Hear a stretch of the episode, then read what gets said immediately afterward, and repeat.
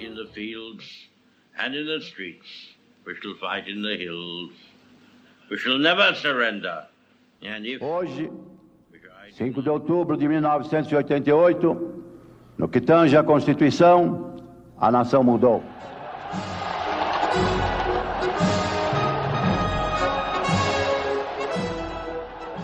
Boa tarde. Você está ouvindo Outra História, o podcast de história alternativa, onde nós falaremos de cenários diferentes e absurdos em diferentes momentos históricos. Eu tô aqui com o Chave, Fala, rapaziada. tô aqui com o Carlinho E aí, todo mundo? Como vai? e o Rafael. Hoje tá difícil. Eu sou o Muniz e a gente já tomou cerveja quente, já mudou de lugar. Não tá fácil pra ninguém. Já se locomoveu um quilômetro Um quilômetro pra gravar isso aqui. por você, ouvinte. Por você. E hoje, o nosso tema é: e se o Império Romano existisse até os dias atuais? Como seria isso? Como o Império atravessaria as diferentes fases da história que nos trouxeram até aqui? O que você acha disso, Thiago? É, então, a ideia é sensacional. A gente vai destrinchar esse, essa ideia ao longo do, do episódio. O, o, pro ouvinte vai ficar bem claro, mas pra gente ainda tá meio nebuloso. Você já sabe mais que a gente, ouvinte. É verdade. Porque você tem o benefício de estar no futuro. Ele pode adiantar esse episódio e ouvir a gente falando no final. E a Exatamente. gente não faz a menor ideia do que, do que, vai ser. Ouvinte, se no último episódio ficou um clima tenso sobre ah, eixo, as Vargas, essas coisas assim, esse, episódio, ele vai ser ele vai ser engraçado. Vai ser só sobre matar gaulês. Até porque, né? Gaulês Todo- que tudo morrer. Todo bom romano faz isso. Bárbaro, né, gente? Mas eu quero falar sobre isso no futuro do episódio. Primeiro assunto, então, para começar. Antes do fim do Império, na- no nosso mundo, é aceitável a divisão do Império Romano em Ocidente e Oriente? Eu acho que é aceitável, porque faz sentido. O Império, o Império Romano do Oriente, ele não deixa de ser Império Romano. Ele é uma versão diferente do Império Romano. Características diferentes. Inclusive, eles se consideravam romanos. Exatamente. Ele era romano. Eles eram. A única coisa. E até assim, é, é como você pegar uma mudança de capital. Porque a única coisa que aconteceu foi Roma deixou de ser o grande centro do império, que tinha sido derrubado, e foi levado para Constantinopla. Então, assim, não é. é- Ainda era território romano, não é como se fosse um império novo. Uma nova versão do império. Mas vocês acham que com essa fragmentação, essa divisão, essa estrutura conseguiria chegar até os dias de hoje? Eu acho que não. Eu acho que o Império, pra gente pensar assim, se o Império Romano fragmentado é um Império Romano fraco.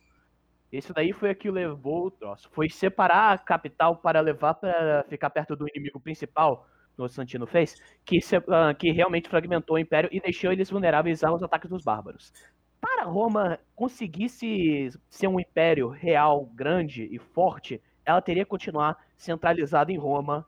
Eu acho que é, essa é a, a grande parte do troço. Eu acho que o Império não poderia ter cedido. É, até porque eu concordo com o que o Carlinhos falou, porque como você, o Chaco acabou de falar, em Constantinopla se considerava romano, mas isso é- foi quando houve a separação. A gente tem que lembrar que a gente vai seguir aqui uns 1500 anos a mais e um pouquinho de diferença cultural já ia criar dois impérios separados absurdos. Teria que ser centralizado em Roma. Po- Poderia até ter umas diferenças com o Oriente, mas politicamente teria que ser mais centralizado em Roma. Eu concordo, também acredito que essa fragmentação levou a, uma, a um enfraquecimento, de certa forma.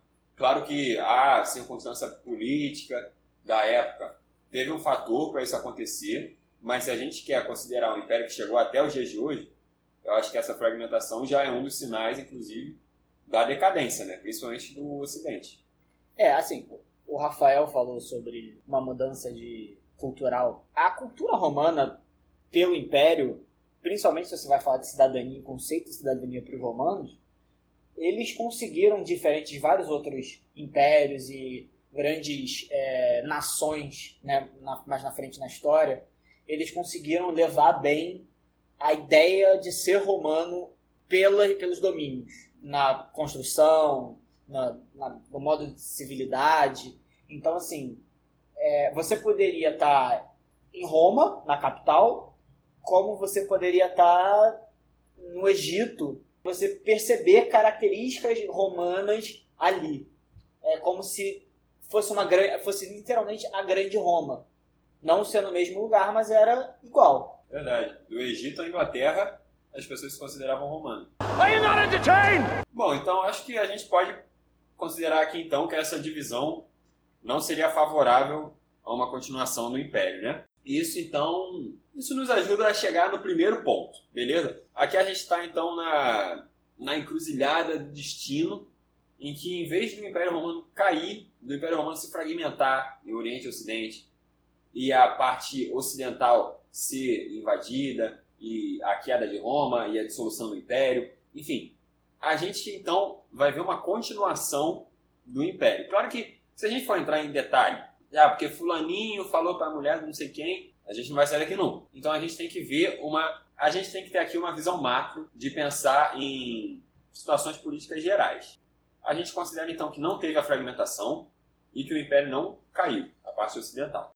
Primeiro então é, marca depois da queda do Império Romano seria esse êxodo urbano que aconteceu e o início do feudalismo.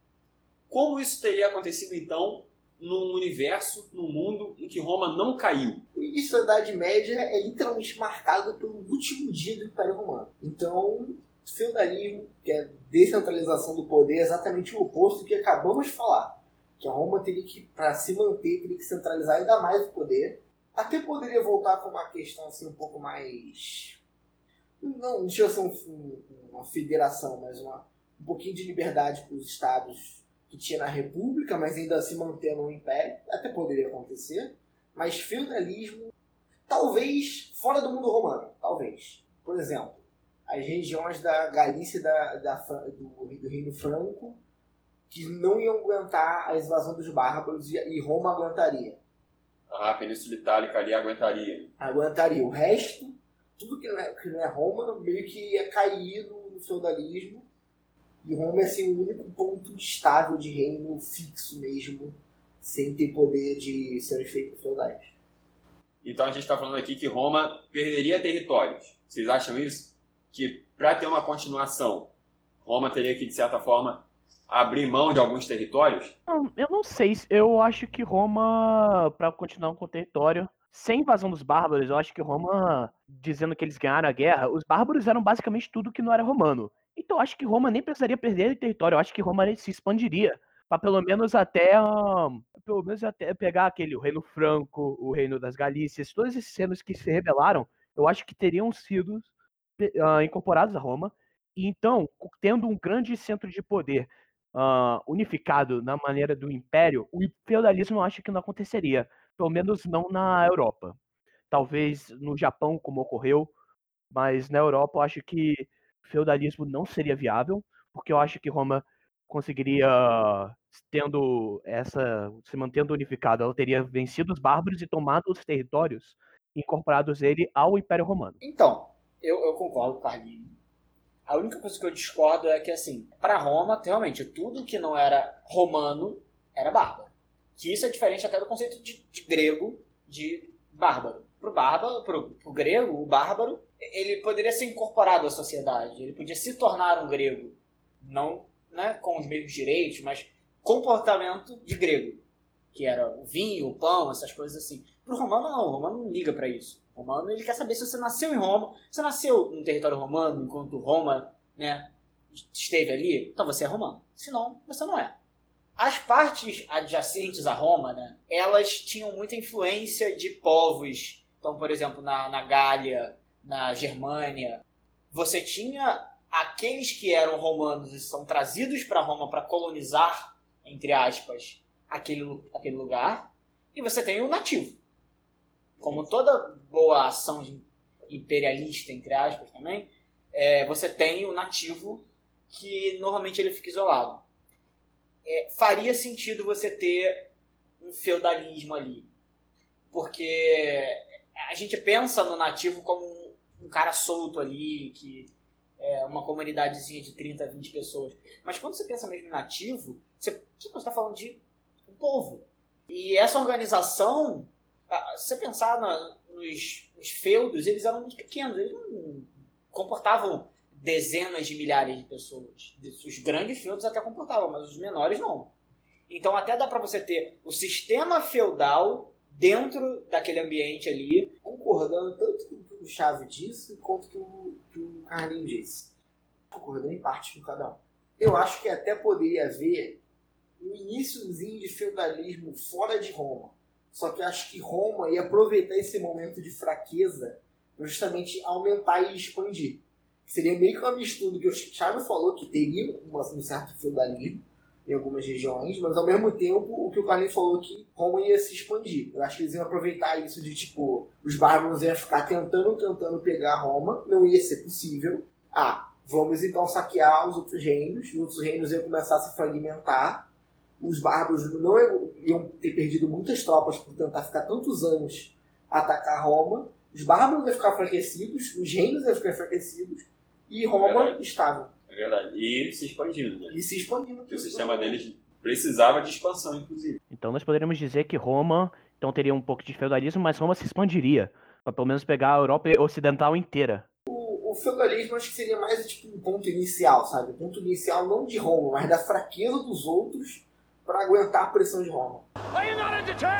Galera, nós sabemos que com o primeiro imperador cristão, Constantino, Posteriormente, a oficialização do cristianismo como religião do império. Roma, é, no final da sua vida, era um império cristão. E com a sua continuação, então, a gente teria o mesmo, a mesma característica, né? Roma como império cristão. Como seria essa religião no Império Romano, mais ou menos ali na época que no nosso mundo foi a Idade Média? Como seria a religião no Império Romano? Antes disso, vocês precisam lembrar que praticamente não existia igreja ortodoxa, né? Porque a igreja ortodoxa ela surge do, do Império Romano do Oriente, 1054, que foi no cisma, que foi a divisão que Antes já tinha igreja ortodoxa e até igreja católica, mas eles tinham uma espécie de missa junto do Papa Católico, do líder religioso, não vou lembrar não, do, da igreja ortodoxa, só que aí eles começam a ter cada vez mais dissidências entre si e aí se separa mesmo em,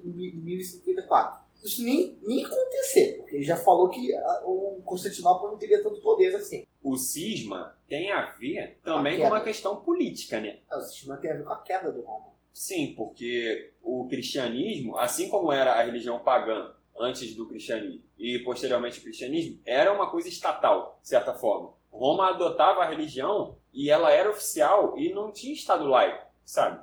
o cristianismo era a religião oficial e era imposta. E o imperador era também um chefe religioso. Então, com a separação do império, depois com a queda do ocidente, essa separação política implica também numa separação religiosa, que vai levar ao cisma do Oriente. Seguindo essa linha de pensamento, o que aconteceria seria uma formação de uma igreja unificada, assim por Roma, quase como se fosse igreja católica, não exatamente essas palavras, mas eu gostaria de seguir só para catolicismo para manter uma sintaxe com o mundo real.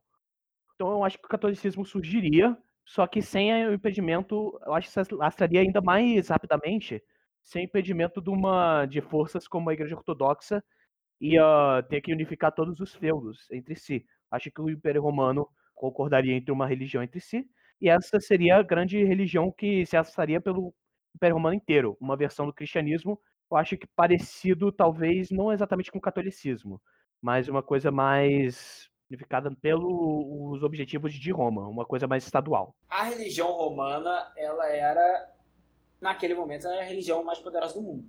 E essa divisão é, ortodoxa romana é o que vai levar para os próximos capítulos né, da história. Então, assim, a, a, o catolicismo para o Império Romano ele é essencial porque é o que vai definir como Roma vai operar.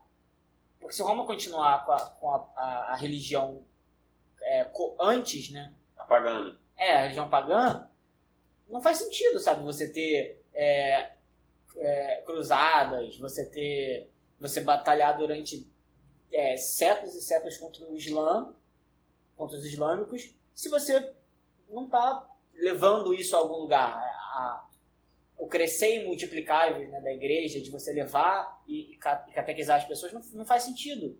Porque a religião romana, ela só ela é multiplicada quando você domina um território. O Chavegato puxou um ponto importante. O que seria do islamismo? O islamismo claramente ainda surgiria, porque Roma não tinha influência, Maomé vioria e ainda aconteceria para mim tudo o que aconteceu no islamismo. Eu acho que o que atuaria é que o islamismo ele não conseguiria se alastrar da mesma maneira que ele se alastrou no mundo real, porque Roma ainda estaria controlando partes como o Egito, Marrocos, essas coisas. Toda essa norte da África era romano. Então, ele não conseguiria se alastrar da mesma maneira. Mas a Arábia Saudita também não era. Então, eu acho que o, o que aconteceria realmente com o islamismo é que ele se consideraria, concentraria mais ali na Arábia Saudita, em Meca, assim, mas ele seria o grande rival, pelo menos no começo do Império Só Romano. aqui, já que a gente não tem a, a Igreja Ortodoxa, e a, a única coisa que a gente tem na Ásia Central de religião muito forte é o islamismo, será que, e como Roma domina o Egito, o islamismo não ia espalhar pelo norte da África, como aconteceu? vida Não, não por guerra. Porque, por exemplo, o cristianismo se espalhou sem entrar em guerra direta com Roma. Ah, não, sim. Só sim, que o método sim, do islamismo era através da conquista. É, através da conquista, sim. E eles conseguiram é, conquistar parte do, do. Não só conquistar por guerra, mas culturalmente o É. norte da África, porque a Roma não estava mais ali. Sim, até a Península Ibérica. É. Então, será que esse vácuo. Não seria um vácuo, mas a religião cristã romana ser muito distante da, da, da cultura russa e que na vida real a cultura russa se tornou a igreja ortodoxa, será que o islamismo não ia subir mais ainda? Tipo, regiões como, por exemplo, hoje, Cazaquistão, que é muito próximo da Rússia e é islâmico. Será que não seria uma região maior ainda? Que eles iam, eles iam cada vez mais subir? Porque não teria como. Que o, a- o islamismo ele é muito expansivo através da guerra e de controle cultural. Jihad, né? Jihad, sim. Eles não iam conseguir fazer isso no norte da África Sim. na, na, península, na, na toda a Península Arábica, com certeza eles iam conseguir. Agora, o que, que, que, que ia acontecer? Ou eles iriam subir, ou eles iriam em direção ali ao Paquistão e à Índia. É, eles poderiam tentar basicamente outra rota, né? Sim, Tanto que o Paquistão hoje em dia é, é muçulmano, é islâmico. sim, é islâmico. é islâmico. A gente está olhando aqui no mapa, né, ouvinte? Então, a gente é, considera que o início na Península Arábica, eles fizeram uma expansão bem para os dois lados, assim, mas Ah, é, é bem forte no norte da África. Então você acha que eles focariam mais ainda para o oeste, chegando a tentar Índia, Nepal, Cazaquistão, parte da Rússia? a Índia talvez não, porque a Índia, a É religião, não só a religião já é muito mais antiga, como a civilização inteira, culturalmente, é muito mais antiga. É muito difícil você ter uma pressão cultural contra a civilização mais antiga que a própria Roma. Capaz de eles apanharem os indianos. Capaz de apanhar os indianos. E essa expansão ela vai ter que parar na China, né? Porque a China não vai deixar o Islã entrar assim. Nem Não. deixaria de uma Pra, maneira. pra chegar na China, nem, nem, nem na Índia passava. para chegar na China tem que passar no estacionamento da China, que são os mongóis, né? Eu acho que seria possível essa dominação é, islâmica na Rússia.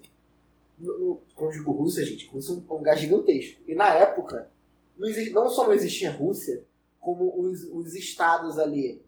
Estados. Não eram estados, tinham lugares que ainda eram grandes regiões tribais. Que exemplo, vamos chamar de proto-Rússia ali. Que não é um lugar só, são vários. Não, vamos chamar de Rússia como região. É, Rússia é região. Não, mas eu digo os povos que um dia Aham. seriam os russos. Sim. Não, não, não o- o- os da Sibéria, mas sim os da região de Moscou. Antes dos Montes Urais. À esquerda dos Montes Urais. A esquerda do mundo usuário. A sim. parte europeia. a parte Rússia. europeia da Eu acho Rússia. que o nome deles era os Kiev. Que é, inclusive, a parte et- é, etnia dominante da Rússia. Eu acho que seria possível, porque muita região na Rússia ela é basicamente vazio. O, Se os o, caras sentarem lá e. porque, tipo... E, e- e como é uma região muito di- diferente da... Muito diferente do deserto do, da Arábia Saudita, mas ao mesmo tempo ali na mesma faixa ali de latitude que França, Alemanha, talvez desse para cultivar e criar um, um, um paísinho ali, vai. Dava, dava. Cara, muitas vezes. Era um lugar vazio, é um lugar vazio. Muitas vezes as migrações são motivadas por guerra, por expansão, por uma série de razões. mas às vezes elas são motivadas simplesmente por queremos terras melhores para cultivar. É. O, Se o você a misturar mora isso é com. Se você misturar isso com guerra e religião, claro que o islamismo pode esquecer que o islamismo tem toda aquela questão de você ter que ir pra Meca uma vez na vida, se, se possível. Então. Mas seria possível criar um distanciamento de Meca. Tal qual é. hoje na Indonésia existe muçulmano e lá é longe pra caralho. É. Então acho que seria possível, assim, essa região que hoje é da Ge- Geórgia, Azerbaijão ali, todo o Cáucaso ali, até talvez perto da Ucrânia, talvez, subisse o islamismo. Eu pensei nisso até, porque depois da Ucrânia, o que- a gente tem é o le- o leste europeu, né, como a gente conhece hoje em dia, é- eram seções de pequenos povos tribais ainda, né, muito, sim, muito simples ainda. E o, e o Islã não tem problema nenhum de, de se expandir para aquela região. É, por conta do vácuo da, da Igreja Ortodoxa. Claro, a gente tem a Igreja Romana, só que a Igreja Romana ela, ela vai ser muito focada em Roma. E a Igreja Ortodoxa, por mais que ela fosse de Constantinopla, ela queria ser, ela era bem expansionista no início. Tanto que chegou até a Rússia, a ponto da Rússia ser o país mais ortodoxo. É. Então eles tiveram que fazer muitas é, reformas na, na, na- na igreja como um todo para se adaptar a essas culturas. Eu, eu não acredito que Roma ia se, se atentar tanto a, a, sabe, se ajoelhar para frente outras culturas. Seria mais questão de você, você ser é, cristão, você tem que ser romano. É. É assim, então misturar Não isso. é uma venda casada, né? Ia Você é cristão, casada. você é romano. Se você não é Ah. romano, você não é É, cristão. até porque se você virou cristão, provavelmente onde é que você tá já tá É, dominado, já tá É. dominado por Roma. Eu só queria botar um ponto aqui, que o principal ponto de eclosão ali, de encontro, que é o ponto que a gente tem até hoje, que é a Terra Santa. A Terra Santa ali Uhum. é, é o ponto onde tudo se encaixa. Mesmo que a, a- a direita da Terra Santa seja um domínio islã, no nosso, na nossa linha, Ok. Vendo tudo isso daqui da expansão, eu gostaria de saber exatamente onde o expansionismo acabaria. Eu acredito que ah, acabaria, acabaria chegando ali perto das áreas mongóis. É, eu acredito que sim. Ah, a gente já falou que a Índia é ruim. Não da, dá. Índia, da Índia não Com passa. certeza. Da Índia não dá. Mas eu acho que também não chega na China. Os Não. estões ali da vida, Não, na China com certeza não. Parte da Rússia. Parte da Rússia, mas não poderia ser muito pra cima, porque nem russo tinha muito pra cima, É. porque era gelado demais. Ninguém aguenta. E a agricultura não estava desenvolvida a ponto de você conseguir cultivar nesses locais. Umas Ucrânias ali. Ah, mas não é ser tanto assim não, vai. Não acho que não é ser a Ucrânia inteira. Ah, nego, mas se deixar eles vão. Beleza, então considerando a parte europeia ali da expansão. E no próprio Oriente Médio? Vocês acham que eles tentariam embarrear ali o Egito, tentariam chegar ali na região da Jordânia, até que hoje é Israel? Jerusalém, será que eles iam pegar? Essa região era romana, né? Sim. Ia dar problema. Principalmente em Jerusa- Jerusalém. De novo? De novo, não, de novo não, pela primeira vez. Ah, é. Dessa vez eu pela primeira vez. é dessa Terceira vez, você não se lembra dos judeus sendo expulsos na Bíblia? Duas vezes? É verdade. É verdade, Tem, é tem, verdade. os contos bíblicos. De verdade. novo, por isso que eu lanço um de novo. Pode É ser. verdade. Até a primeira vez, já devia ser de novo já. Você tem duas, duas das maiores religiões que a gente tem no mundo até hoje, que compartilham espaços é, de culto, não- é, é, é impossível dar certo. Quem teve essa ideia? Exatamente, quem teve essa ideia? É assim, É, isso é uma ideia de um mundo mais democrático, né? A gente tem que lembrar que está. Maomé acabou de morrer daquela expansão desgraçada. Está no ano 700 para 800. Roma é um império, eles não. democracia o caralho. Não tem como você coexistir duas religiões com tanto espaço. potencial de, de crescimento. Tanto potencial de crescimento, não. Uma já é gigante e a outra está em potencial de crescimento, que é no caso E do quer crescer. e quer crescer. E cresce pela guerra. Exatamente. E o importante é focar, porque assim, o hinduísmo é grande, é gigante. Tem mais de um bilhão de pessoas no mundo que É. São hindu. Só que eles não se expandem. Não. Ah, Eles fechados. Hoje, hoje. Hoje, é, hoje, tudo bem. Eles são Mas- muito fechados nas culturas onde eles nasceram. Exatamente. A- as duas religiões em questão, a religião católica e o islamismo, eles são expansionistas e agressivos. Eles são da guerra. Eles não querem saber É, talvez o capitalismo em si não seja expansionista, não seja é, violento, mas o Império gente tá Romano. época aí, cara. É, então, o Império Romano era violento para expandir a cultura. Sim, mas o Império Romano também poderia expandir o território sem causar grandes guerras. Com dominação cultural. Agora, dominação cultural por parte de uma civilização que poucas pessoas conheciam, que estava muito isolada ali na Península Arábica, e começou a se mostrar pelo mundo através da religião, eu acho que seria muito mais difícil. Como poderia muito bem. Tinha, tinha povos que queriam ser absorvidos por, por Roma. É verdade. Então eu acho que chegamos no grande troço. Tem então um, um pequeno império se expandindo e o Império Romano aqui. Roma, não, claro, não gostaria de um rival. Um rival, principalmente, um rival tão perto. E, e é a mesma razão que aconteceu no mundo real que levou às cruzadas. Eles falaram sobre retomar Jerusalém, mas todos sabemos que fizeram um grande pretexto para tentar parar a expansão islâmica. Então, como seriam as, as novas cruzadas? Para que elas serviriam? Eu, eu lanço a pergunta. Qual seria o pretexto deles? Olha, eu acredito que pro mesmo pretexto da vida real. Para responder e tentar frear a expansão do Império Islâmico. A justificativa pode ser outra. Ao invés de defender a Terra Santa, inventa qualquer outra desculpa e vai pra guerra. Exatamente, essa eu queria saber. Qual seria a grande desculpa? Porque nós todos sabemos que eh, haveriam cruzadas. Depois a gente discute qual, qual seria a efetividade delas. Mas qual seria então a justificativa que eles dariam? Porque a justificativa real foi retomar Jerusalém. Será que seria defender Jerusalém? Carlinhos, sinceramente, acho que é qualquer coisa, cara. O romano porrava nos outros impérios por nada. Pô, é verdade. Isso é Um verdade. Nego, As cruzadas mesmo. leis, cara. As cruzadas mesmo não tinha tanto embasamento. Tipo, Não. não. temos que proteger. Tá, tá bom. O cara chegava lá, parabéns, você deu terra. Como que eu vou proteger? Não, você deu terra, agora você rico. Não, e, e- e a, e a parte engraçada disso aí tudo é que não era uma parada estatal do Império, era da igreja. Nesse caso, as cruzadas do, do- do nosso multiverso, nossa vida real, elas foram pelo Papa, porque o Papa era uma un- unificação da igreja, porque todos os, os Sim, reinos sim. estavam separados. É. Agora a gente tem o Papa e o, O imperador. É lado a lado. lado É. a lado. Não ia ser uma questão de tipo, não, vamos, o reino da França, da Galia, da Castilha, vão todo mundo juntar e lutar pelo, pelo, pela igreja católica. Não, mano, é Roma. Não tem. Não precisa nem a galera se juntar, é só. Vai. É. Vai lá. Temos mais uma missão. Então, qual seria a efetividade das cruzadas? Porque todos sabemos que na vida real elas não funcionaram. Feitas várias e nenhuma delas conseguiu retomar Jerusalém. Será que elas funcionariam?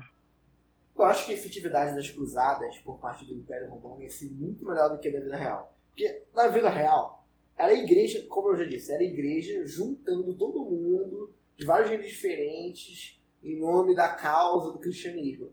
Ela pode simplesmente mandar um exército.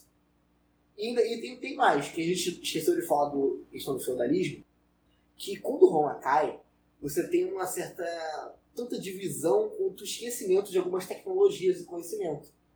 Quando Roma fixa, impacta, o, o- É o desenvolvimento científico, tecnológico ia ser completamente diferente. Eu acho que as táticas de guerra de uma Roma intacta até esse anos 700 e 800, que aconteceria o islamismo chegando em Jerusalém, eu acho que eles não iam conseguir, os os islâmicos não iam conseguir combater a tecnologia que eles vão ter, e as táticas. Eu acho que é um bom momento para falar. Se Roma tivesse aí até hoje, nós teríamos carros voadores. Calma, você tá acelerando, você tá acelerando. Isso é um fato. Está em cruzada ainda, cara, calma. Já teria. Calma, em cruzada? cruzada. Bigas voadoras. Como é que é? Bigas voadoras. Ia ter corridas do, do Ben-Hur. Sabe qual é? Aquele- Mas você sabe uma coisa que poderíamos falar? Que não teria muçulmano. Eita! Cara, eu acho que não. Acho que conta dessa é, expansão pro, pro leste e pro, e pro norte, eu acho que seria possível eles se manterem, mas eu acho que realmente, Carlinhos, eu acho que eles não iam ter essa unidade religiosa. Tipo, hoje eles não têm, mas na época eles tinham bem mais. Eu acho que eles não iam ter essa unidade religiosa a ponto de talvez voltar de novo até a ter uma guerra contra o, contra o Império Romano.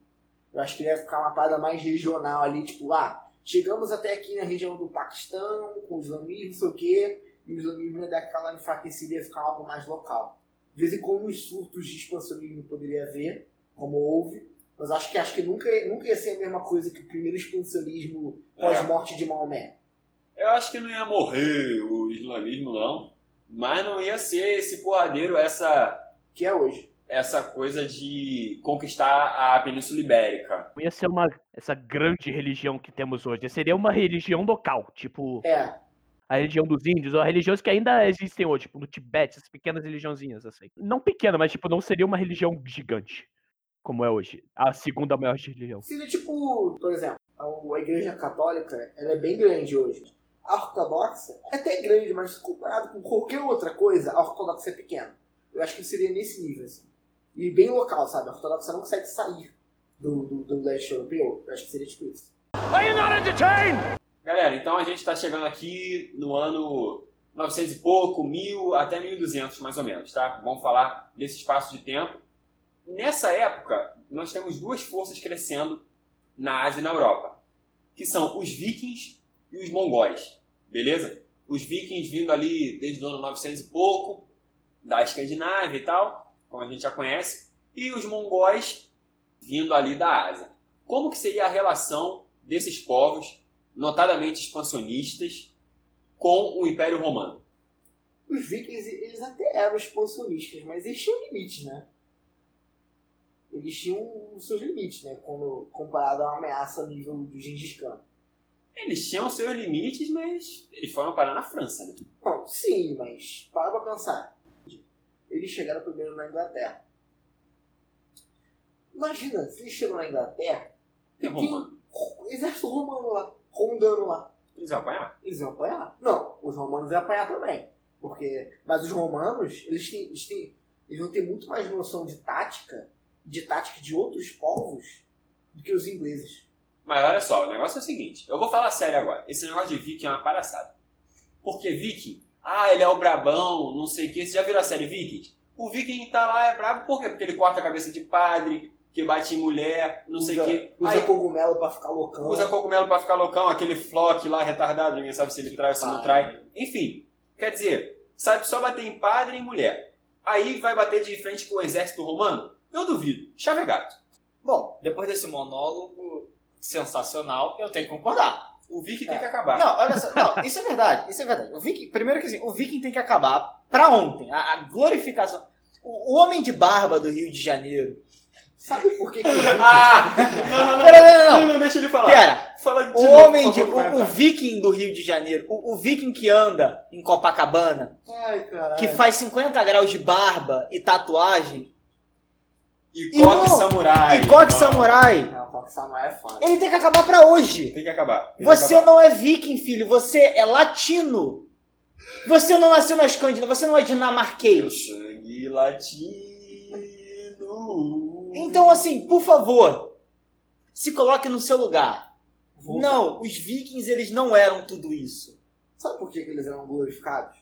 Eles eram até bons guerreiros, mas eles eram bons guerreiros, tipo assim, um viking matava três ingleses. Um viking incomoda muita gente. Um viking incomoda muita gente, tipo, sei lá, tu coloca, colocava quatro ingleses, dois vikings, os dois saíam, se, tá, se machucava, foda-se, tava drogado de cogumelo, saía matando o cara, sentia dor um dia depois, que sangue baixava e a droga baixava também. Mas, cara, conta com grandes contingentes e estratégia romana. Eles vão chegar a ficar batendo, começar a escalar, escalar uma- um muro, eles vão jogar óleo quente na mesma hora, acabou. Acabou a invasão. Na, na real, os vikings não conseguiram nem passar do, dos católicos, dos pequenos reinos do Sacro Império Germânico. Tu acha que Roma eles iam conseguir fazer algo? É ser tudo dizimado, velho. Os, os vikings tinham pequenos contingentes, gente. Não era tanta. É, não é então- igual o Gengis Khan, que é uma horda de Não, e não é nenhuma questão de ser uma horda. A gente fala Império Romano, a gente fala sobre Gengis Khan. A gente tá falando de uma instituição, Um estado. um estado. Os vikings, Eles eles eram. é, eram povos, eles eram Eram diversos povos, é. povos, mas eles não eram unificados. Talvez se existisse o grande povo viking, mas ainda assim. O Império da Escandinávia dominasse toda aquela região e pudesse atacar. Imagina, se você ataca, ataca com 10 navios. Uma coisa é você tá com 10 navios, outra coisa é você atacar com 10 mil. Mas essa foi a parada foda do Gengis Khan. Que ele deu uma unificada na É. parada. Exatamente. É tipo um Caldrogo.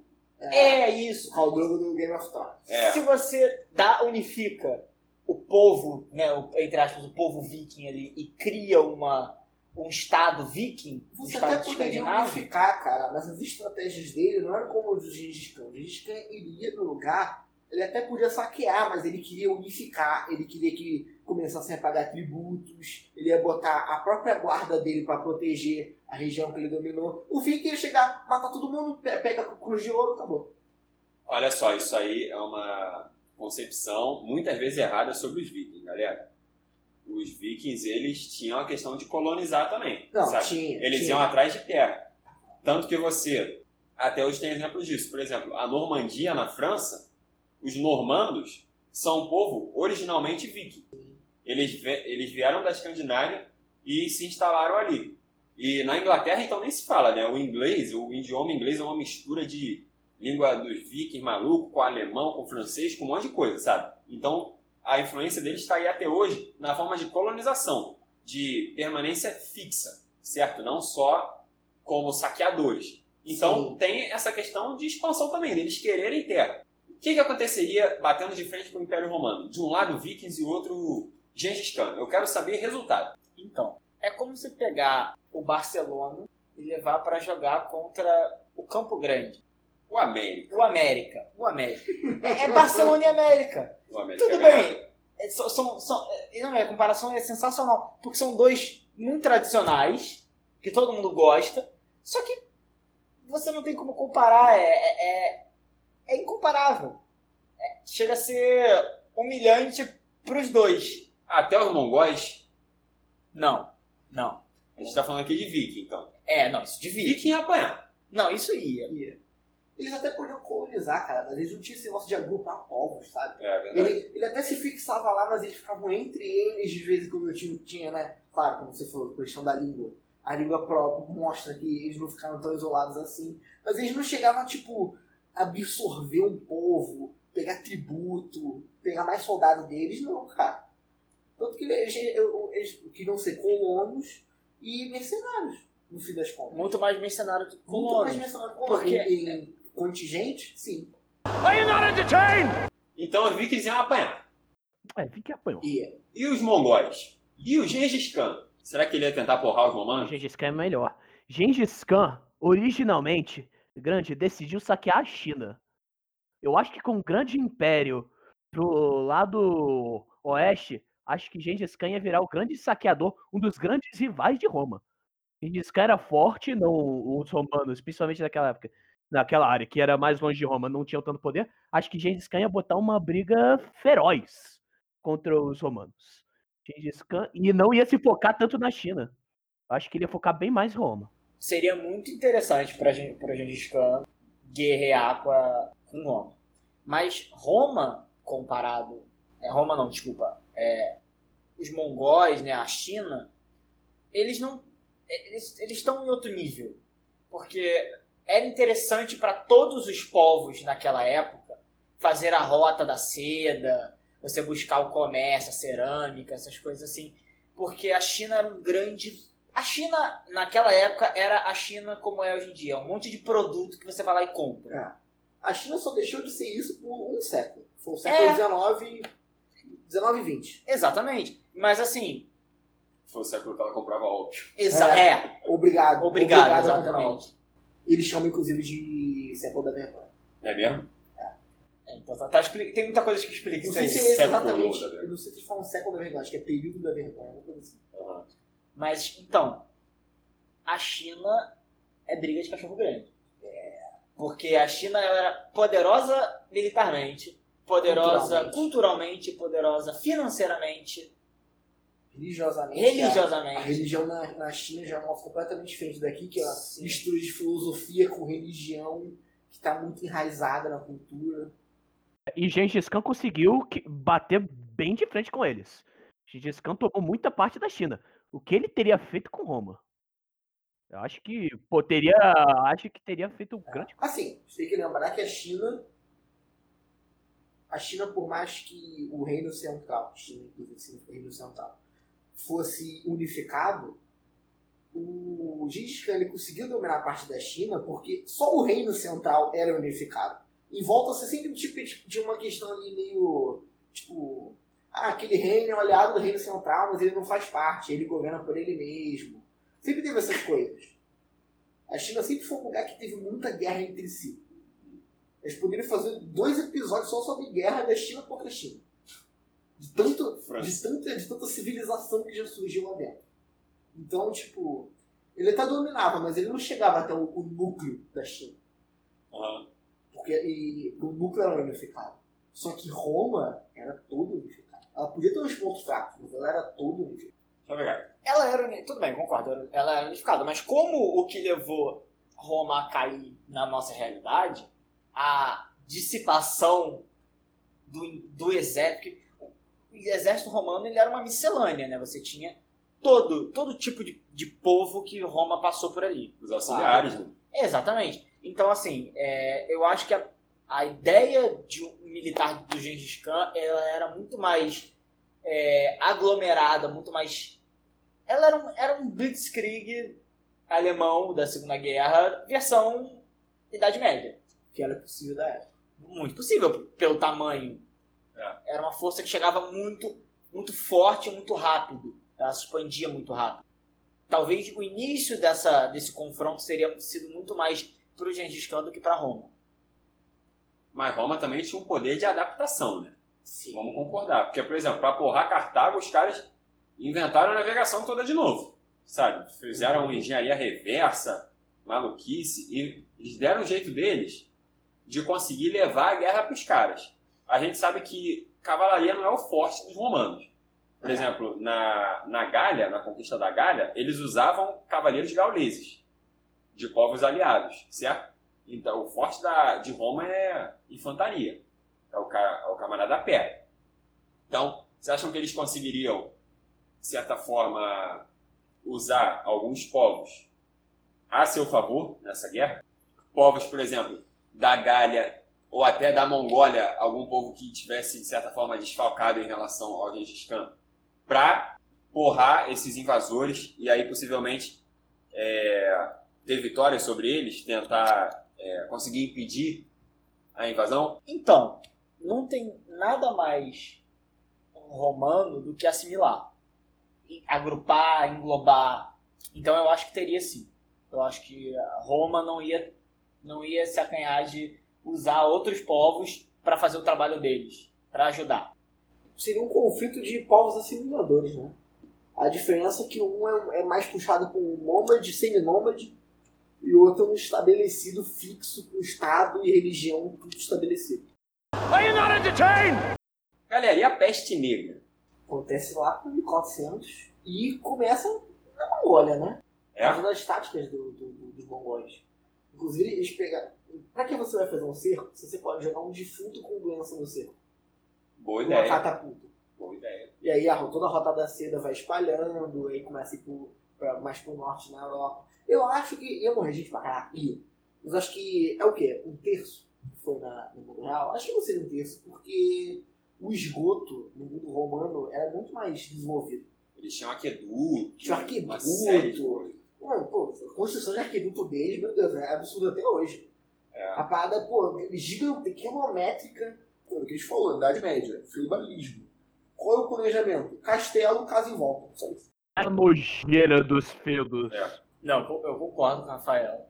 E só para pontuar que Roma, ela, além de ser desenvolvedora de tecnologia, ela, desenvolve, ela ajudou a desenvolver alguma parte da medicina.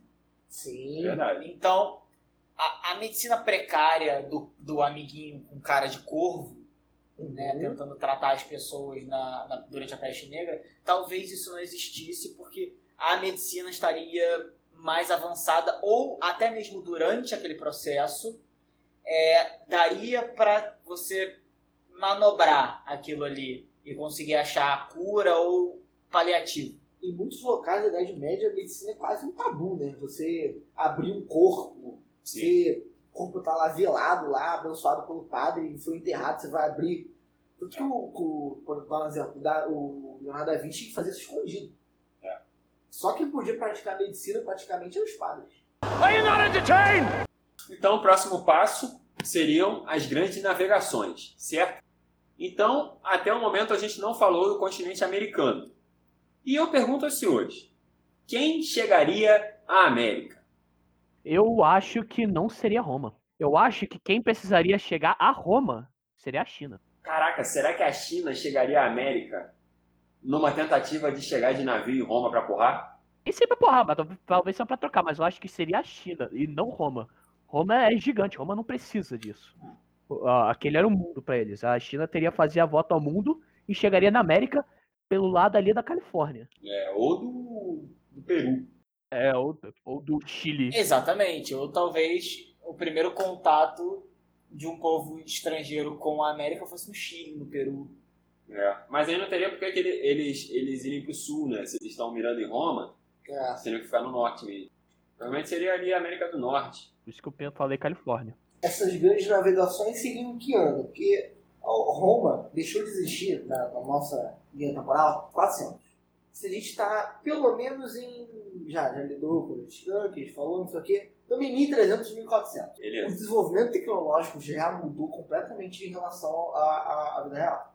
Inclusive, exatamente, já estaria acima do que estava no nosso mundo. Na Eu Idade Média, acredito. com certeza, com certeza. Na Idade Média tem uma grande divisão do conhecimento. Considerando esses polos, potência cultural, econômica, religiosa e tudo mais, que a gente criou, que são Roma, Índia e China, a gente nem mexeu porque eles vão ficar quase intactos, é, talvez criasse um, um- um movimento mercantilista que ficasse muito forte. Conforme, conforme cada povo fosse controlando ali as, os- as vias de, de, de comunicação, as vias de comércio, o comércio para passar a ter uma grande importância a ponto de ter guerra só por causa de um simples, um simples reinozinho que ficou no meio da roda, roda da seda ou do canal do Suez. Ah, é. Os romanos com certeza quereriam o canal do Suez bem rápido. Então eu acho que ia ter um certo financiamento, talvez nas três civilizações, de explorações para descobrir novas rotas. Então teria a possibilidade de chegar em, em- na América. Eu concordo com o Rafael da questão do comércio, mas eu acho que a presença romana na Rota da Seda, a, a proximidade romana aí dos mongóis não criaria uma necessidade de expansão marítima como a gente conheceu. Não, de sim, grandes, verdade. como, como o nome mesmo diz, grandes navegações. Porque é, o início das grandes navegações, com a, a chegada, entre aspas, ocasional né, dos, dos portugueses e dos espanhóis na, na, na América, ela dá prece- abre precedente para Inglaterra, para Holanda, Sim. para França buscarem essa. Então, assim, se não tivesse essa necessidade, eu acho que essa, esse expansionismo não existiria. Mas olha só, tem uma coisa. Todo mundo brinca de navegar, tá bom? Todo mundo tem naviozinho pequeno, só pra ir ali no vizinho, até a hora que alguém bate na América. Aí nego começa a correr, sabe? Então assim, ah, não teria grandes navegações por uma, não teria essa necessidade. Mas é igual o Chavegato falou aqui. A hora que alguém batesse na América, aí ia rolar. Aí ia ter grandes navegações. Porque o pessoal ia ver. E, e a grande e a grande coisa que vai impulsionar alguém a, a brincar na América, cair lá, vai ser, pô, ah, quem precisa de novas rotas. Eu acho que é a China. O que vocês acham? Quem seria que chegaria à América primeiro? Eu acho que teria chance de do descobrimento das Américas começar por causa dos irlandeses. Porque conforme o, a Roma ia avançando para o norte, não, não só dominando, mas por comércio, os islandeses eles conheciam um pouco da Groenlândia. E se tu for na Groenlândia, você começa a perceber que os povos conheciam um pouquinho da América do Norte. Conheciam as ilhas, não como um continente. Se você for consertando esses entalhos de mapas, eu acho que eles iam acabar chegando na América do Norte primeiro, e eles iam querer contornar para ver até onde dá, e iam ter uma explosão de cabeça, o plot-twist da história, que é a América existe. Sim. É, aí a gente está falando de uma coisa que é milenar da perseguição dos romanos aos celtas, né? Sim. basicamente. Porque os celtas, na verdade, eles se originam ali na região que hoje é a Espanha. Sim. E a gente conhece eles como irlandeses, porque eles tiveram que fugir. Sim. Então talvez o. Cara, que seria. O refúgio final dele seria todo mundo entrar nos barcos e. É, sobe pra Islândia, pra Groenlândia. E aí. E aí você- você vai traqueando eles pelos mapas, Na vai vendo, acaba na chegando é nas perto. ilhas. Chega no Canadá. Acaba chegando nas ilhas do Canadá, aquelas ilhas congeladas, que aí vão, vão, vão descendo quando tu vê todo o continente inteiro. É. Assim, circunnavegação da África, com certeza ia acontecer. Porque eu acho que os romanos eles iam ter esse, querer conhecer o mundo que já existe. Porque, óbvio que a África já existia, mas ninguém sabia o limite da África para baixo. Eles não sabiam se tinha algum lugar com um grande matéria-prima, um, po- um povo grande. Poderia, teria acontecido, teria acontecido. Inclusive é bem provável isso, porque os romanos, de uma forma geral, eles não tinham navegação muito forte. Não. E eles. é, isso é uma característica de povos que não têm táticas avançadas de navegação, Exato. técnicas avançadas de navegação. Eles navegavam pela costa. Eles navegavam perto da costa. Então, uma circunnavegação da África é muito mais provável do que atravessar o Atlântico. Com certeza. Muito mais provável. Tanto no nosso mundo, que foi feito antes, do que nesse mundo fictício aí. E essa inexperiência né, dos, dos romanos com a navegação, ela chega a ser até engraçada, contando que eles dominaram, destruíram e assimilaram Cartago, que é um dos pais, exatamente, grandes potências marítimas da época, né? Então, essa circunnavegação da África, ela faria muito mais sentido nesse, nesse sistema. Mas, de qualquer forma, quem chegar à América, seja quem for, depois que chegasse e a notícia se espalhasse, ia rolar uma corrida ali, de certa Não. forma. Como com certeza chegar. Se não chegasse primeiro, ia chegar depois, ia correr. Aí sim. Mesma questão das guerras púnicas, né? Você tem os romanos que assimilaram técnicas é, dos gregos, principalmente, para conseguir derrotar Cartago. Então eles têm essa característica de adaptação que eles certamente usariam para conseguir atravessar o Atlântico. De alguma forma, mesmo que seja precária, esse contato com o continente americano seria estabelecido uma hora ou outra.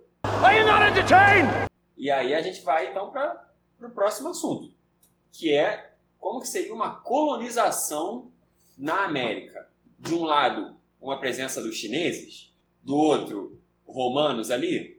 Como é que seria isso? Pegar.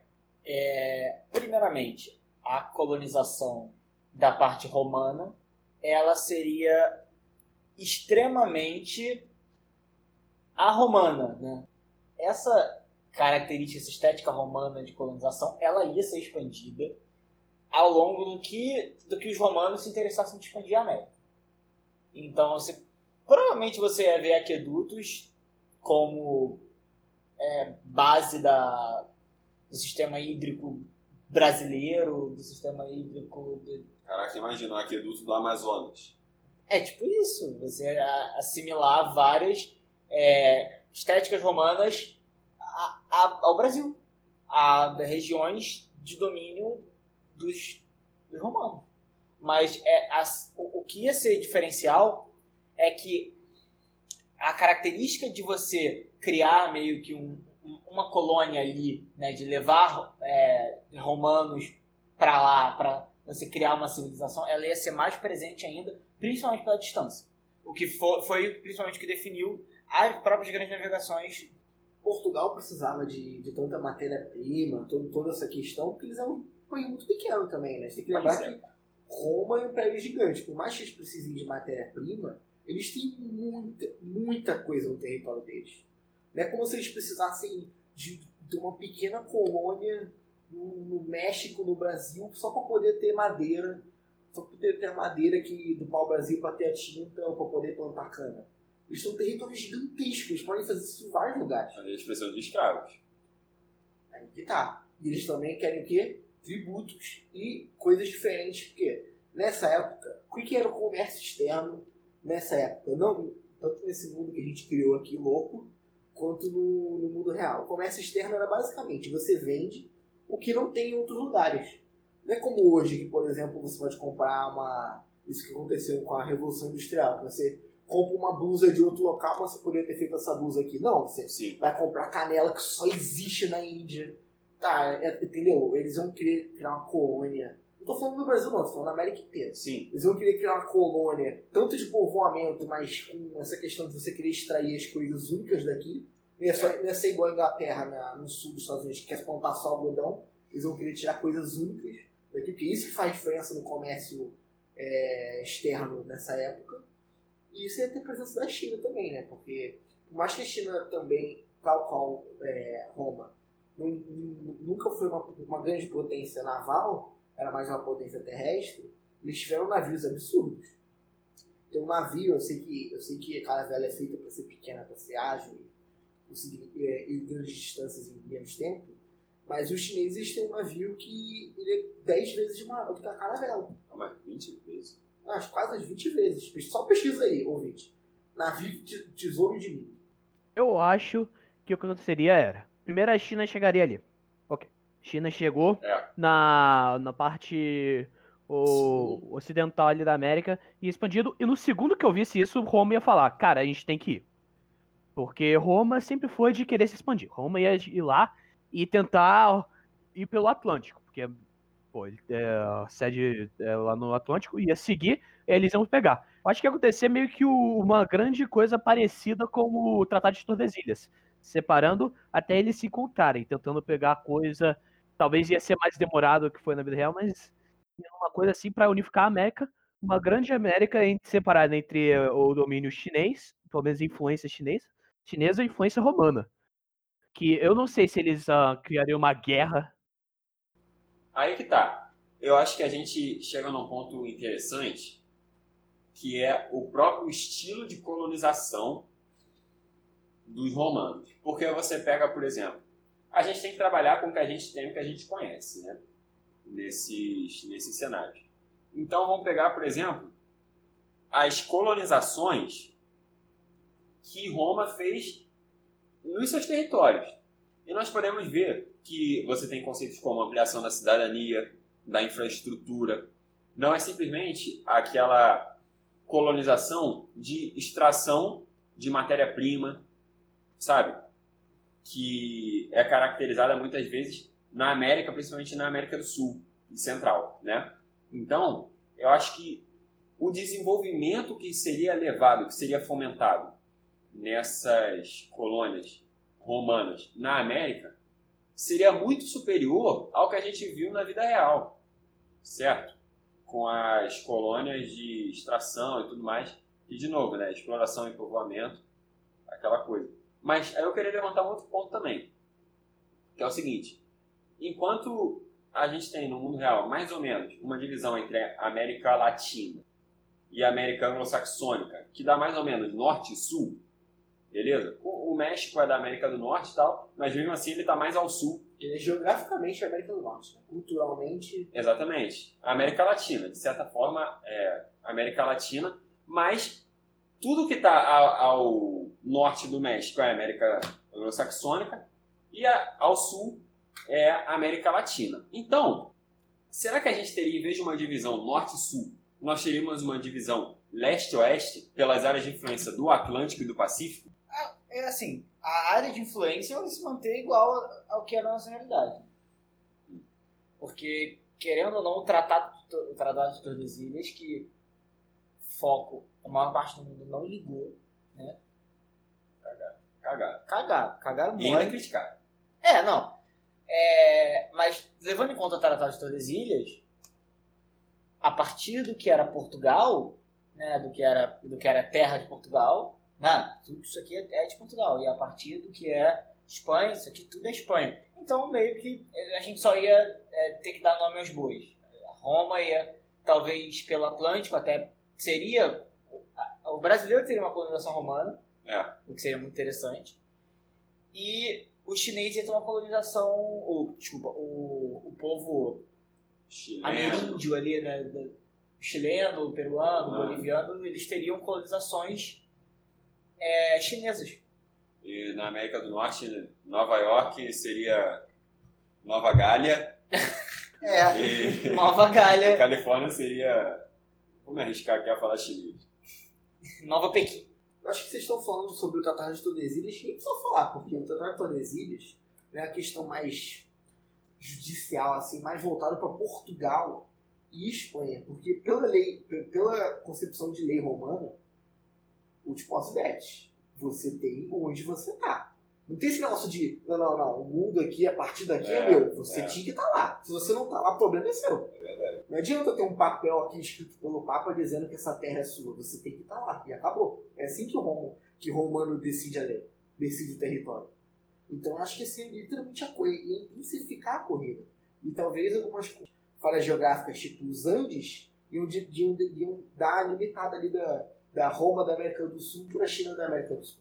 Aham. E lembrando também que acho que a China com certeza ia perder para a colonização, porque Roma seria muito mais unificada do que a China em 1400, em 1400. E muito mais perto. Muito mais perto também. Mas unificada é mais perto. É, é importante ressaltar também que os europeus, é, romanos e os chineses, eles chegariam aqui, a gente fala romano, mas eles não estariam aqui com espada e escudo, né? Eles já estariam aqui com armas de fogo, Arcaica. Arcaica. Os chineses inventaram a pólvora, Já sabe? começa aí. já começa aí, eles eram especialistas, sabe? Então, o escopo dessas guerras possivelmente seria maior do que foi na nossa realidade, com um avanço tecnológico superior, certo? Mas eu acho que, apesar da força que tinham os incas e os astecas, eu acho que o resultado, infelizmente, seria o mesmo de realmente uma dominação cultural, é, de massacres, uma série de coisas, até as doenças, né? 80% quase é só doença. Você só domina os 20, pô. É. Então, mas por outro lado tem essa questão do, do estilo de desenvolvimento diferente que os romanos promoviam. Né? Infelizmente a gente não tem como saber muito como é que era o estilo de colonização chinesa. Que eles Ele- não têm muita experiência, né? É, não tem muita, não tem muitos Tal qual casos. os né? romanos. Né? E os romanos, o território deles se expandem em climas diferentes, completamente diferentes. É, e, e a expansão não ia ser mais na, na espada, ia ser na bala, né? Ah, É, tá. bala com espada, né? Bala com espada em cima de Na cavalo. baioneta. Baioneta. Baloneta. Então, depois de colonização, sempre tem o quê? Independência. Vocês acham que teria espaço para movimentos é, nacionalistas numa América colonizada de uma forma que agrega, diferentemente do que foi na vida real que separava, que falava sempre de colônia e metrópole, e como é, europeus vinham aqui e se sentiam superiores aos brasileiros, aos americanos de forma geral, e depois queriam voltar, enquanto o estilo de colonização romana que a gente tem registrado era uma questão de ampliação da cidadania, de considerar é, todos os cidadãos do Império Romano. Como que seria isso? Será que haveria um nacionalismo que separaria, separaria entre países diferentes? Eu acho que teria um nacionalismo sim, porque o nacionalismo ele não está só atrelado a, a uma questão de nacionalidade. O nacionalismo ele, ele, ele, não, ele é um regionalismo ampliado. Sim. Como nós aqui, nós temos a nossa preferência de acordo com o nosso estado. Mas né, esse, esse regionalismo, né, que, esse nacionalismo, teria sim, em algum momento, talvez ela evoluísse sim para algum tipo de, de revolta. Aí cabe o tamanho da presença romana. Se uma presença romana massiva, o tempo inteiro ali, naquele, sabe, grande, o exército ali presente. Se não, pode ser só uma, uma coisa pequena, sabe?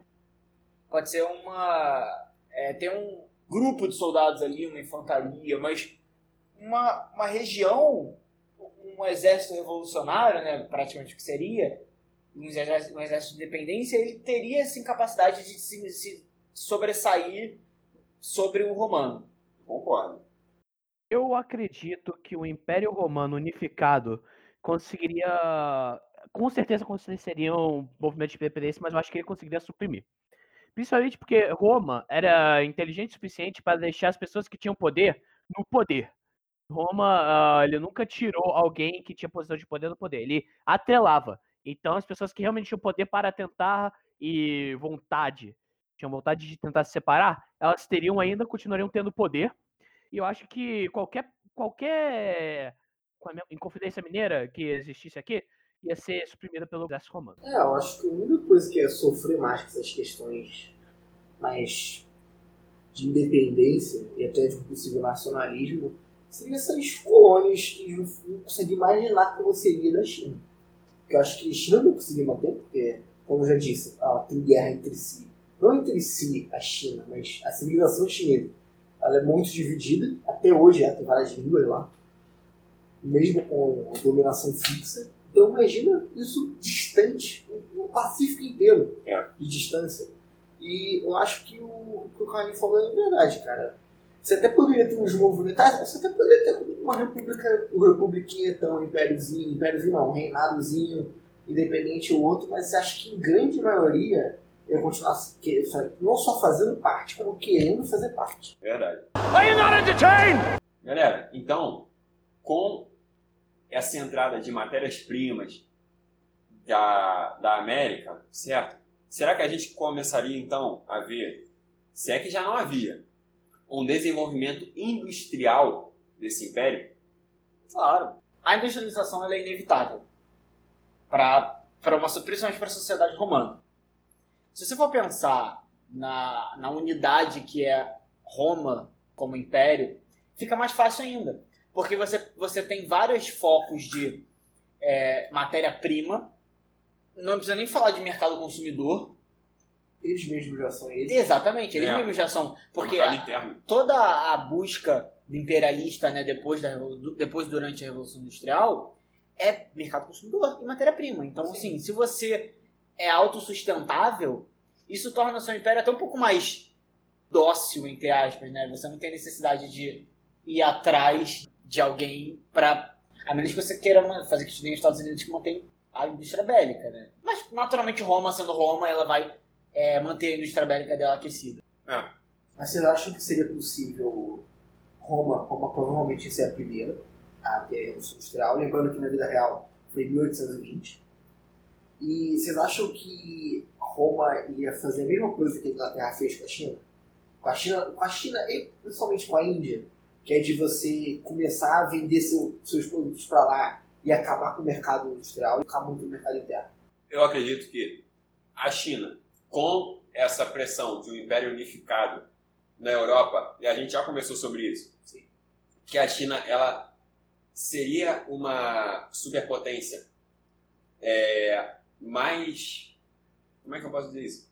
Mais extrovertida do que na vida real. Ela teria relações é, mais fortes com o Ocidente do que no, no nosso mundo, certo?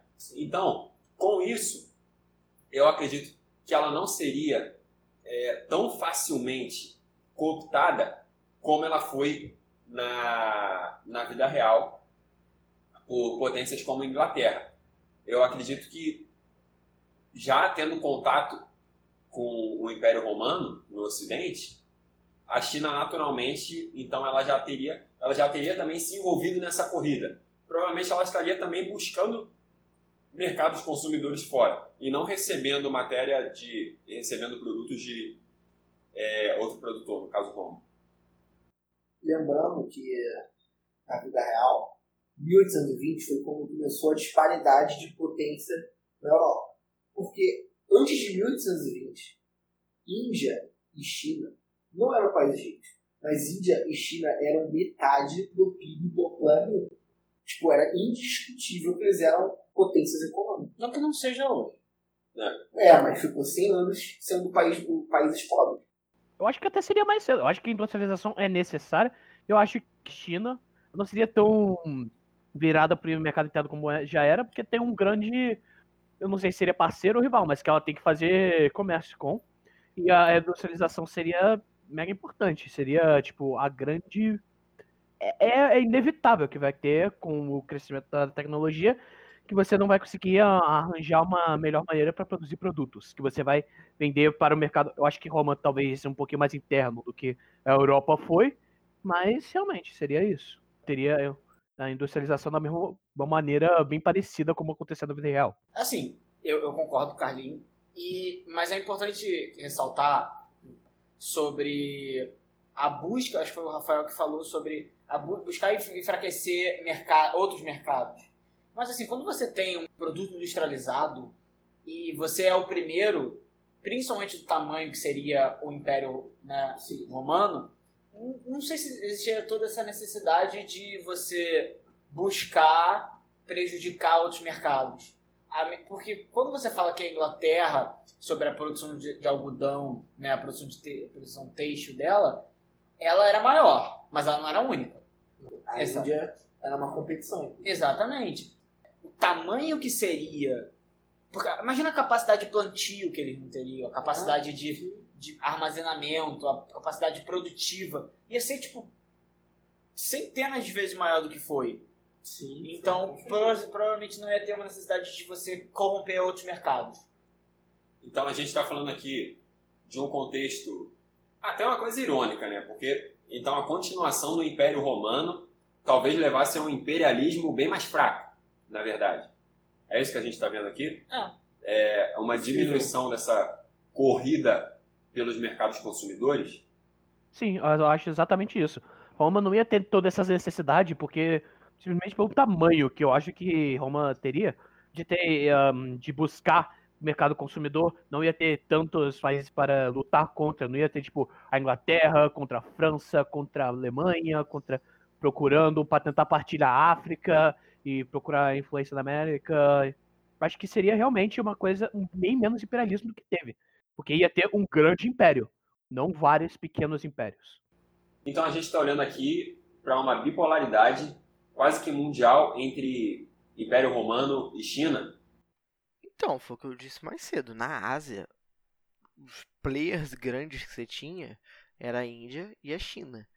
Sendo que a Índia e a China juntas, até 1820, eles tinham metade do PIB do mundo. Só que nesse universo, a China se unificou primeiro, né? Nesse universo que a gente criou aqui. E o problema é a Índia. A Índia não ia chegar a se unificar tal qual aconteceu na vida real, considerando que a Inglaterra não existe, existe o Império Romano na Inglaterra. Dos países que mais sofreram com a colonização ela unificou eles, porque a Inglaterra fez uma coisa clássica do europeu de tratar tudo, toda uma região como se fosse igual, sendo que na, na, na Índia, se você soltar, na Índia, se você soltar, vai ter uns 20 países no mínimo diferentes ali. E se a Inglaterra, para juntar todo mundo, ter uma língua unificadora ali, considerando que Roma não teria tanto motivo para poder colonizar a Índia, né, teria uma região gigantesca, eles seriam vários, vários países diferentes. Não, não seria um player no nível mundial, então. Não, não, seria uma grande região econômica, mas não é só nosso unificado. Eles vão ter muita guerra entre si. Are you not entertained? Então, com essas tensões cada vez mais acirradas, é, porque a gente está vendo aqui, então, o imperialismo menos exacerbado, mas existe competição entre dois grandes poderes, certo? E eles têm áreas de fronteira, por exemplo, na América, também na África, áreas de influência, tanto do Império Romano vindo por um lado, talvez a China possa vir pelo outro, enfim. A gente está chegando num cenário que poderia haver uma guerra entre esses países? Possivelmente teria uma guerra sim.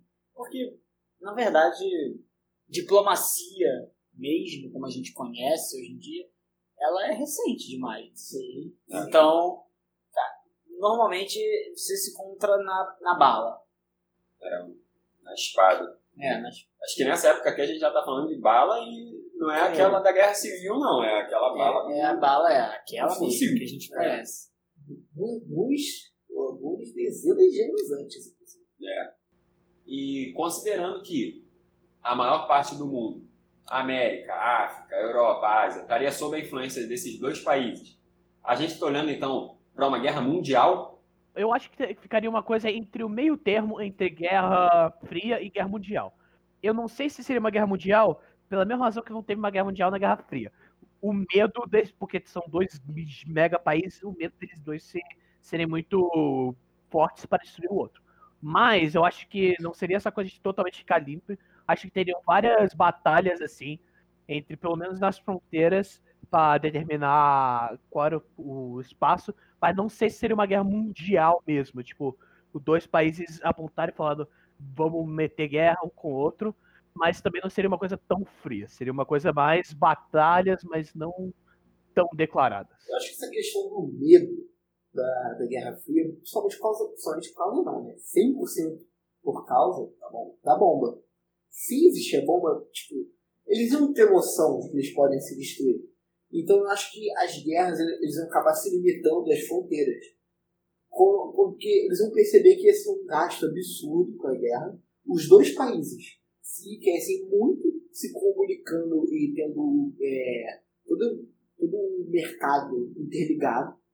Então, acredito que eles vão perceber que, tipo, por mais que eles queiram conquistar um ao outro, é sempre melhor a. a sempre melhor não, mas o comércio vai ficar ali barrando uma guerra mundial. Mas guerra mais fronteiras que teria, com certeza. É, não, eu, concordo com o Rafael, porque quando você cria pequenos frontes de batalha ali, né, onde você anda, sabe, 200 metros para frente e volta 200 metros, sabe? Faria sentido, mas você ter uma guerra de, de tamanho, sabe, é, maior que, que uma Segunda Guerra Mundial, sabe, em tamanho de baixas, em tamanho de é, frontes. frontes, exatamente, porque assim, para esses países, né? exatamente, pra, porque para isso, para potências, não é interessante que você tenha é, é, ter uma guerra para recurso, matéria-prima, porque você está delegando. A indústria para. Exatamente, você e chega uma hora em que a guerra não faz mais sentido, sabe? Seria muito mais. Efi... Não seria eficiente, lucrativo fazer guerra com outros países menores. Sim. Na África, sim, sim. O, que, o que sobrar da América, o, o norte da, da, da Rússia. Eu acho que é exatamente isso não ia, ia ser essas guerras na fronteiriça. Porque eu acho que os ambos realmente teriam aquele medo de atacar um ao outro pelo tamanho. Não seriam uma, seriam batalhas, não guerras, eu acho. Are you not entertained? Galera, e a gente está chegando aqui num ponto crucial, tá? No fim do episódio também. E é o seguinte, a gente está chegando numa época que na vida real teve esse avanço que a gente já falou. Nesse mundo, o que aconteceria quando alguém criasse a bomba nuclear? Fudeu. Com todos os Fs maiúsculos que você pode imaginar. Será? Porque ia começar com a Roma, cara. Roma ia conseguir primeiro.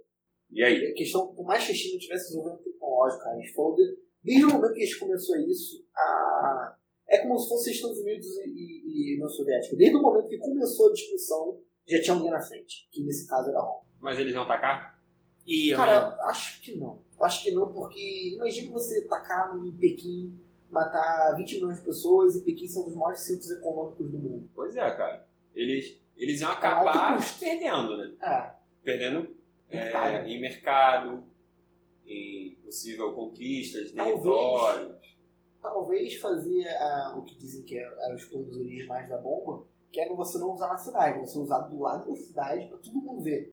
Meu Deus. Começar a se render. Nesse caso, não seria uma rendição seria um afrouxamento de, de aduaneiro, entendeu? Ia ser um, um afrouxamento da, é, mas já tá, poder cultural. já tá nesse patamar de tacar a bomba, porque tá em guerra, né, cara?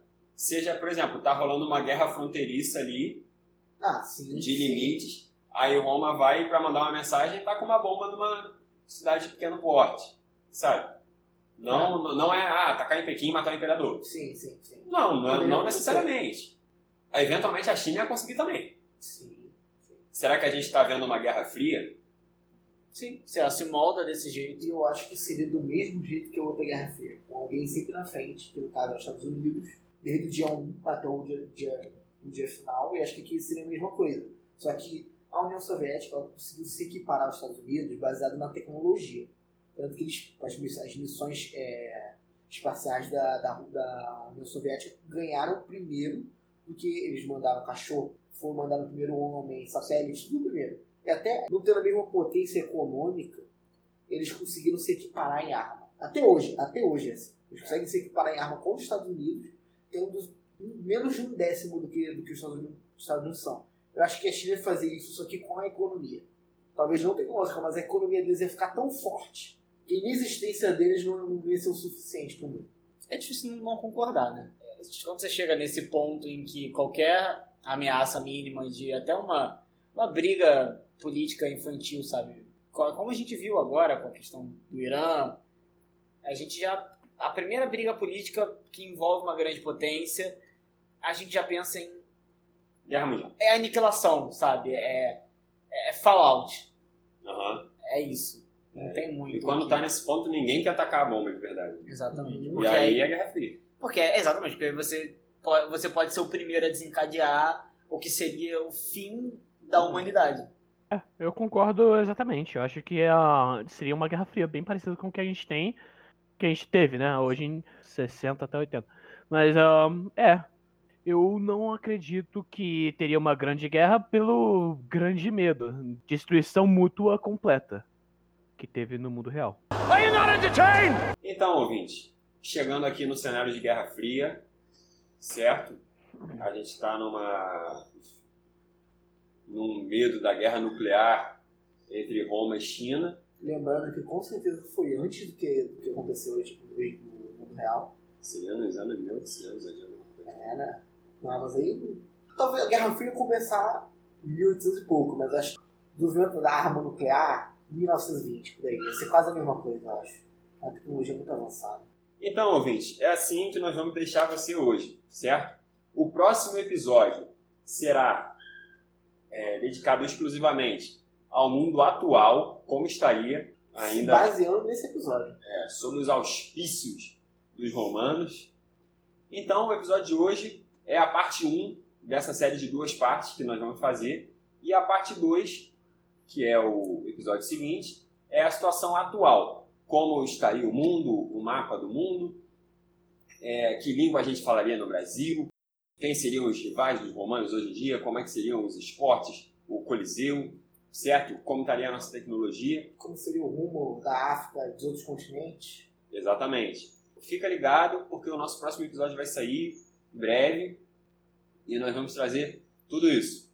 Então, eu deixo vocês agora e se acostumem com o absurdo ouvinte.